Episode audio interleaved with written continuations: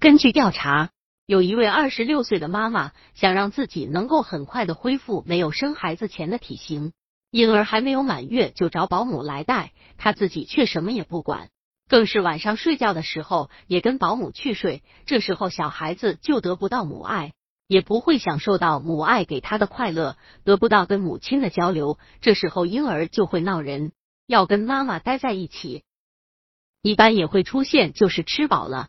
也会很闹人，哭个不停。专家建议，要是长时间这样，婴儿很可能会得心理疾病。百度搜索慕课大巴，下载更多早教资源。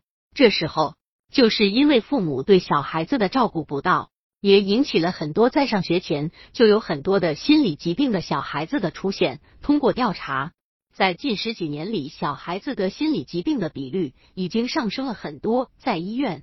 小孩子不爱吃饭、挑食，这样的小孩子越来越多。这样的问题是谁造成的呢？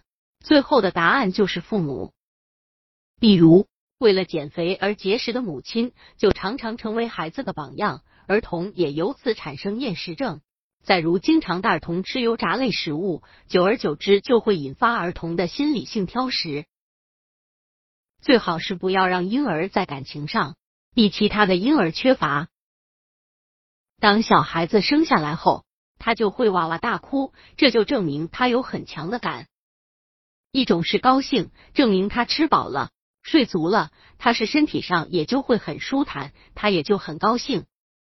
一种是不高兴，就像他肚子饿了，哪里不舒服，就是他的身体哪里有不舒服的，他就会不高兴。在以后的成长发育中。他的其他更重情绪就会表现出来，就像尿湿了，他会哭闹；逗他的时候，他会笑。但是不一定在生活中满足了婴儿的生理要求，就可以给小孩子建立好的情感。有的时候，婴儿会出现在吃饱了的时候还是很闹人，大人也觉得没有什么不好的。知道这是什么吗？这就是我们说的肌肤饥饿，他需要父母抱抱他。抚摸他啊什么的，如果在这种情况下，大人抱起他，抚摸一下他的头部或腹部，用说话逗引他，眼睛向他对视一下，婴儿的哭声便会戛然止住。这也能就算是一种爱的表达方法。在婴儿的时候，他的表达能力不是很全面，也有他做不到的，那就需要父母平时多观察他，从不同的角度去关注。就例如，在他的运动方面。可以给婴儿创造好的自由，用一些比较好玩的工具，带有声音的是最好的。也与他多说说话，可以用手轻轻的去抚摸他，使婴儿感觉到了父母对他爱护、关照。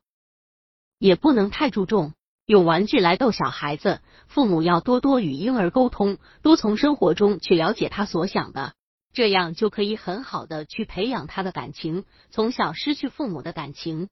会给婴儿带来很大的影响。